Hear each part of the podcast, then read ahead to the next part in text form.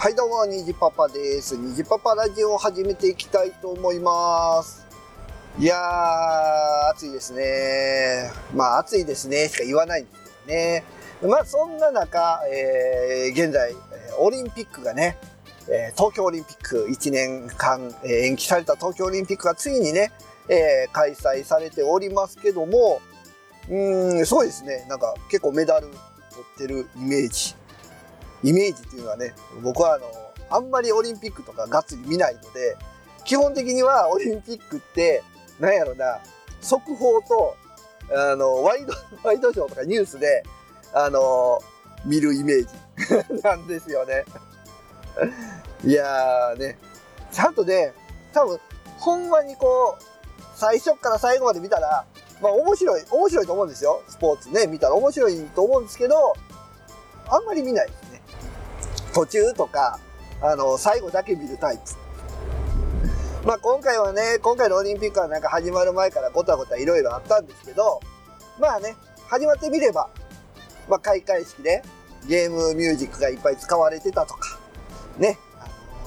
動くピクトグラムですか、あーとかね、いろいろ面白い開会式だったような気がしますね。えーでね、ちょうどニーアオートマタをしてた僕なんかにとってはね、あのー、聖火台ですか。聖火台のあのね、あの、開いていく動きが、お、おニーアオートマタっぽいって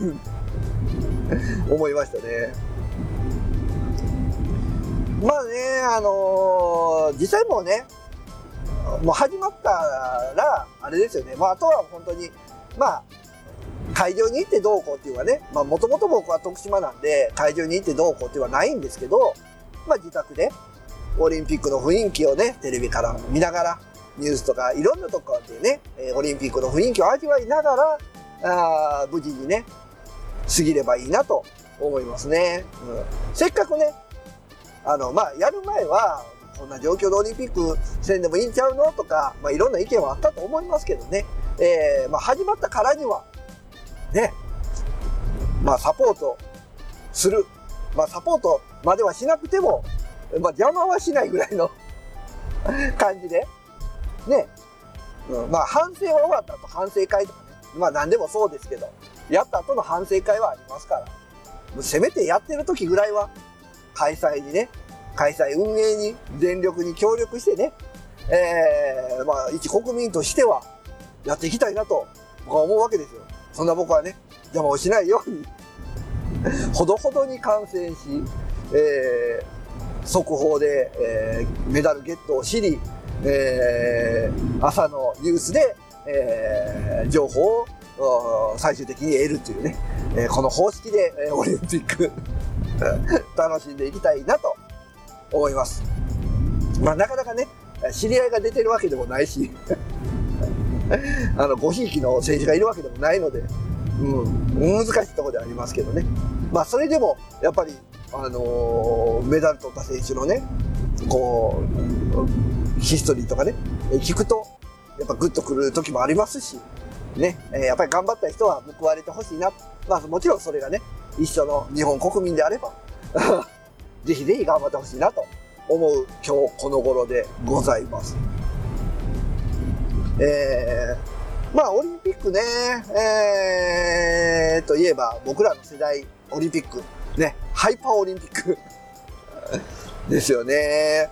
まあ昔ね、ファミコン時代によくあれで、えー、連打しましたよ。皆さんどうですか？連打は、あのーボタンをこする派なのか、えー指をこう、痙攣させてこ